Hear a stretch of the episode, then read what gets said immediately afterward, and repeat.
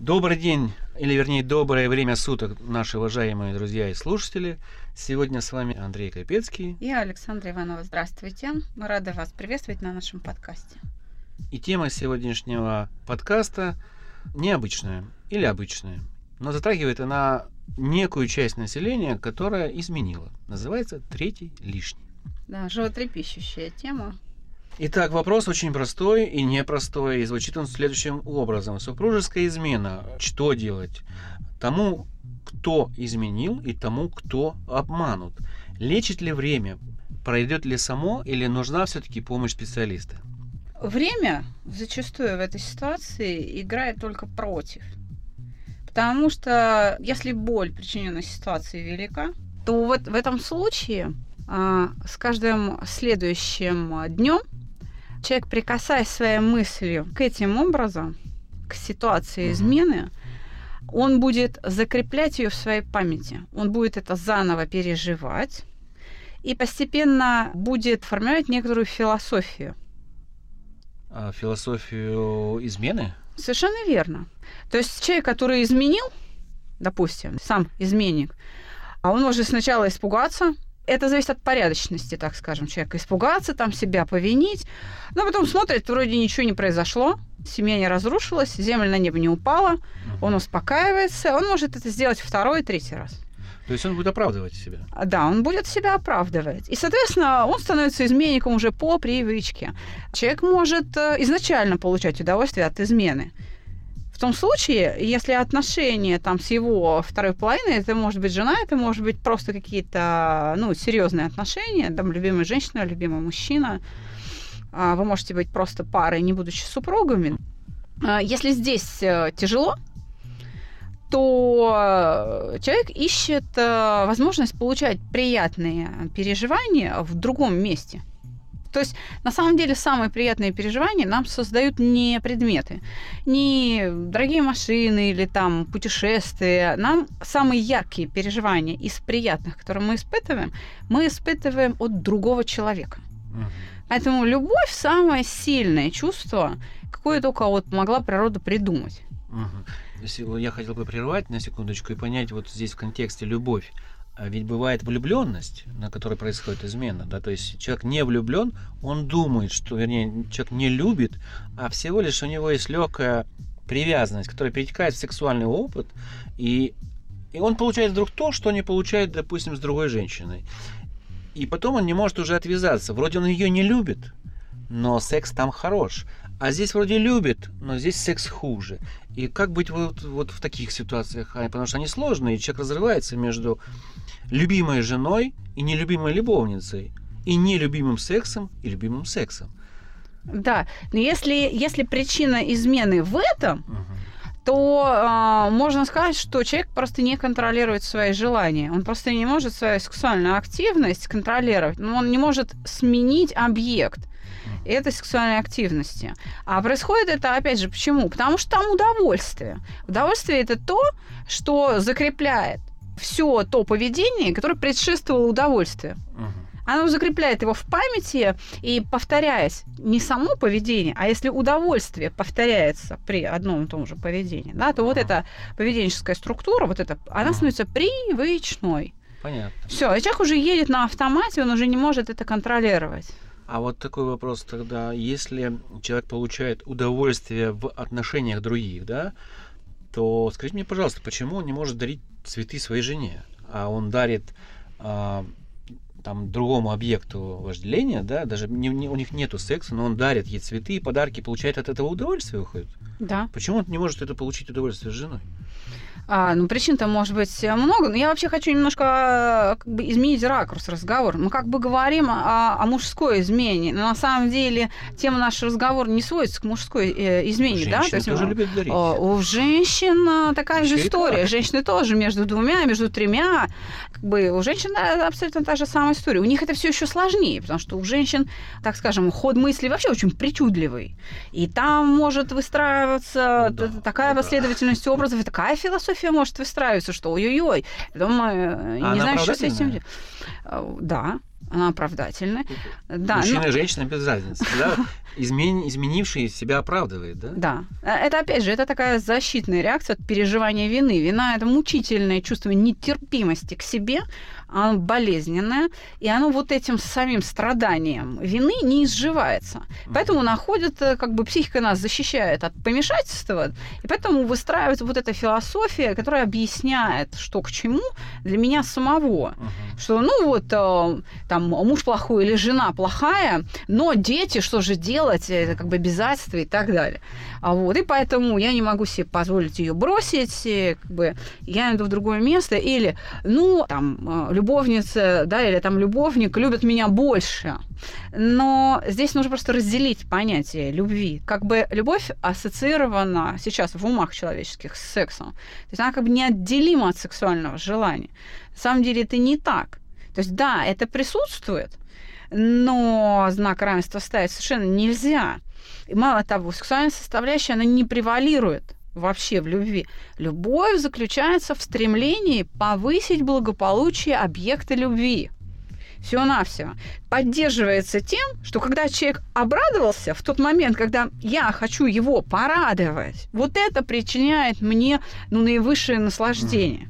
Хотя в, в сексуальных отношениях, то есть в этот момент, оно просто наиболее ярко переживается. Я сторонник, э, как э, вы знаете, теории о том, что эгоистичная любовь, она самая лучшая. Что все, что я делаю для себя, выходит не боком как раз, а наоборот хорошо для партнера. Если я делаю что-то хорошо для себя, то партнер от этого получает удовольствие. Например, если я дарю цветы партнеру, то я делаю это не потому, что чтобы партнер мне что-то отдал взамен, а потому что я хочу получить удовольствие от самого факта дарения. И тогда мы получаем вдвоем очень здоровые эмоции, как мне кажется. Это правильно? Ну, это, собственно, подтверждение всего того, что я сказала раньше. Это никак не противоречит, это только подтверждает то, что говорила я. Мгм. Действительно, удовольствие мое от того, что я вижу этот правильный фидбэк. Человек же обрадуется. Если ваш объект и- любви не будет рад цветам, вы перестанете их дарить. Да, да. Ну, вот и конечно, всё. Конечно, конечно. Вот и все. Именно, опять же, не ради удовольствия другого, Мгм. опять же, ради собственного удовольствия, Но фидбэк через удовольствие другого, да. Во- во- вот в этом смысл С любви. обратной связи нету, и все, на этом все закончилось. Да. Э, Все удовольствие ноль. Да, но тоже не сразу. А нужно количество повторений. Это закон. Понятно.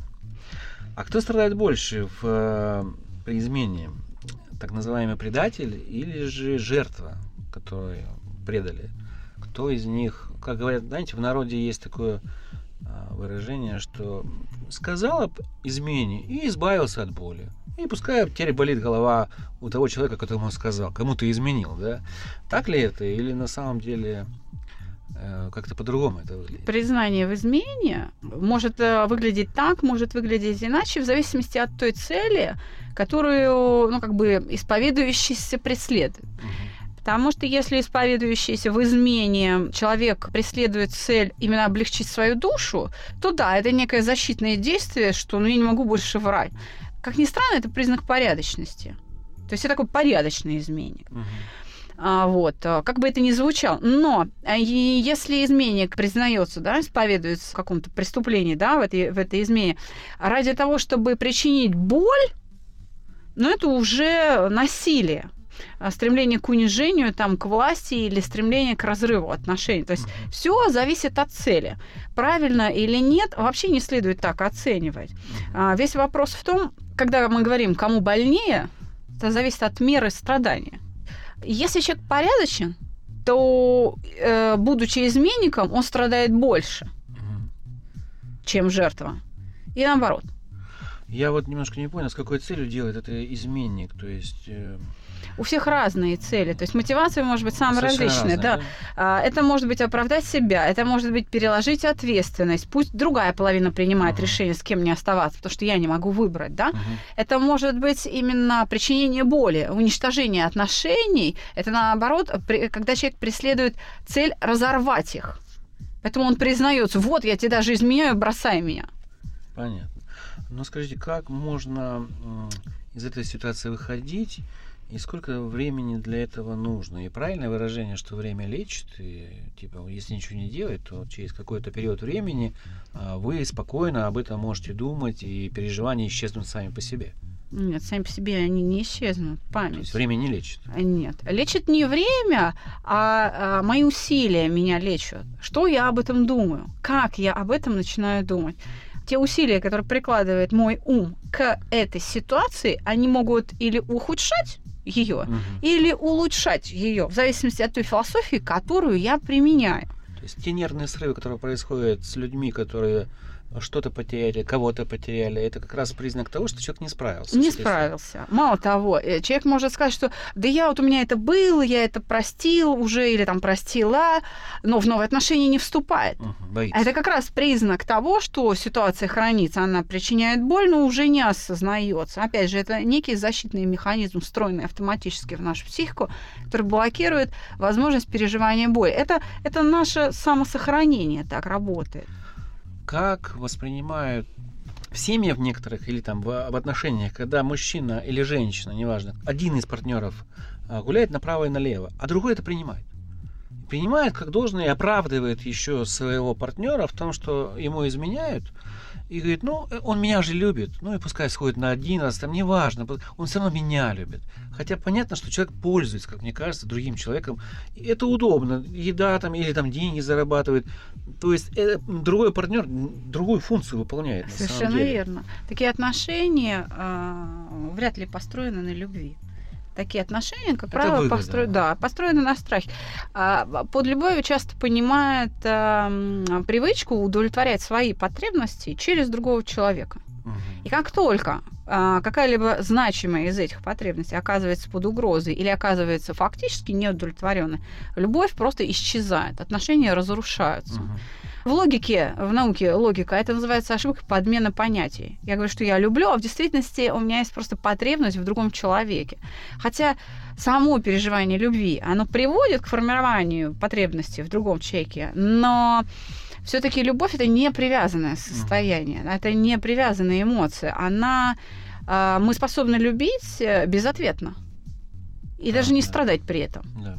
Просто в силу того, что вот, ну, вот я люблю и все, просто так. Угу эти явления, эти факты жизненные, которые есть в опыте ну, у большинства людей, они как раз и говорят о том, что любовь фактически это состояние, которое способно преодолеть любые трудности любовь все прощает, да? Ну, нет, как раз нет. Все прощающая все любовь терпит. зло, потому что потакание чужим порокам и слабостям это растление человека. Угу. Я ухудшаю свой объект любви, я делаю его порочным и тем самым лишаю себя возможности любить, потому что хороший человек всегда любить легче.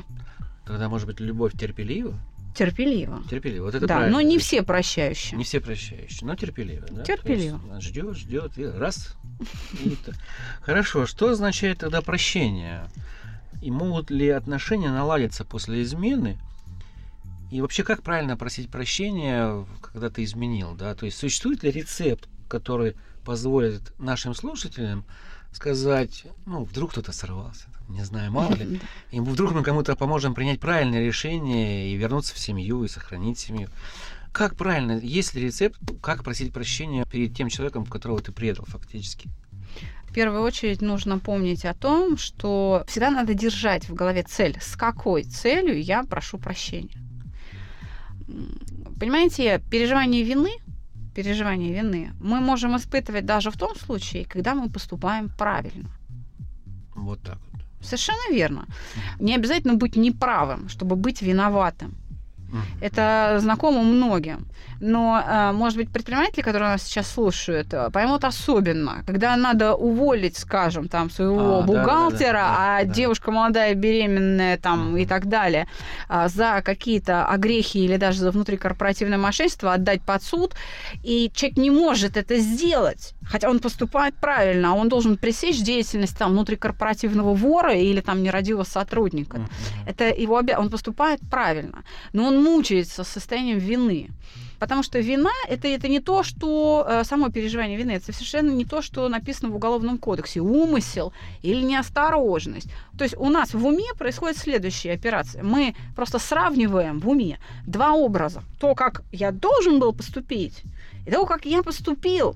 И вот если это не совпадает по отношению к другому человеку, вот а, я сравниваю образ ожиданий ко мне с тем, как я вписался или не вписался в эти ожидания. Если я не соответствую ожиданиям другого человека, я испытываю вину, даже если поступаю правильно. Просто потому, что эти образы расходятся, в них есть отличия. Поэтому, когда мы просим прощения, мы просим прощения для того, чтобы избавиться от чувства вины. Мгм. Но это возможно лишь в том случае, если обида в другом уменьшится. Наша просьба о прощении будет услышана лишь в том случае, если целью моего извинения является ослабление обиды в другом. И если ситуация была длящаяся, сложная, болезненная, то просить прощения придется не один раз. М. И к этому тоже надо относиться с пониманием. Как коротко это сформулировать человеческим языком, не специализированным? Вот как правильно попросить прощения, чтобы эта вина ослабла? Там 20 раз стать на колено. Подарить 150 роз и за 150 дней. То есть каждую розу каждый день. Повторять, повторять, повторять. Сделать что-то приятное. Или же сказать человеку какие-то слова. То есть какой-то вот рецептик такой универсальный. А, Можно, конечно, совершать какие-то действия, да, а, там и дарить цветы или там катать на воздушном шаре или петь серенады. А, Это как раз решать вам. Важно, что при выборе этих действий вы руководствуетесь а, тем, что они приятны и причиняют удовольствие для, того, у кого мы просим прощения. Это первый момент. А второй момент. Мы знаем, что может его успокоить. И именно это надо человеку дать. Ну, Ну, то есть бы- у нас есть какой-то опыт да, общения, совершенно общения, есть опыт общения, мы же близкие и- люди, да, и понимая, им надо это дать То есть человеку. использовать военную хитрость фактически. Нет, Или использовать, вспомнить опыт. да, именно вспомнить опыт. А, следующий момент. Слова важны, они нужны, поэтому это обязательно надо сказать вслух. И самое главное, не оправдывать себя, не защищать, а объяснить, что стало причиной а, просьбы о прощении, и а, сказать это честно. То есть Мгм. эту вину фактически нужно признать во всем ее ужасе, Мгм. во всей ее тяжести, искренне, а, так сказать, честно, открыто, а, как бы это болезненно не было. Посыпать голову пеплом? Нет, я думаю, что это излишне. Не надо, Да, э, это излишне. Э, Хотя, вы знаете, если это ожидает от вас тот, у кого вы просите прощения, сделайте. То есть чудаком а, на букву известную всем а, себя назвать можно, да, при... Да. если это требует того, что Да. человеку от этого будет приятно. Да, если Ну, потому что на самом этого деле ты требует, чудак. совершенно Если уж сделал эту вещь, ты чудак или чудачка. Да. А, Поэтому я понял. Ну что ж, с изменой, наверное, все-таки можно справиться обеим сторонам, если обе стороны мудры, умны и желают это. Совершенно верно. Если обе стороны преследуют эту цель, то это достичь можно. И это можно преодолеть, это можно, этого можно избежать. Но, друзья, не попадайте в эти ситуации. А если уж попали, то воспользуйтесь теми небольшими знаниями, которые Александра поделилась с вами. И задавайте вопросы. Мы Да. ждем, ждем И- ваши да. вопросы, ситуации, конкретные, возможно. Мы можем прокомментировать и не помочь, а как-то вас успокоить. Да, я думаю, что мы еще будем не раз обсуждать эту тему э, со всех сторон, и, может быть, найдется смельчак, который готов будет, э, сказать, это обсудить в студии. Да, мы пригласим с удовольствием а, его в гости к нам, и вот здесь э, в э, Да, и на, эфире на конкретном живом примере можем э, обсудить. мы э, можем да, обсудить э, вопрос и э, помочь тем самым кому-то еще. Спасибо вам, Александра. Спасибо, Андрей. Спасибо, дорогие слушатели.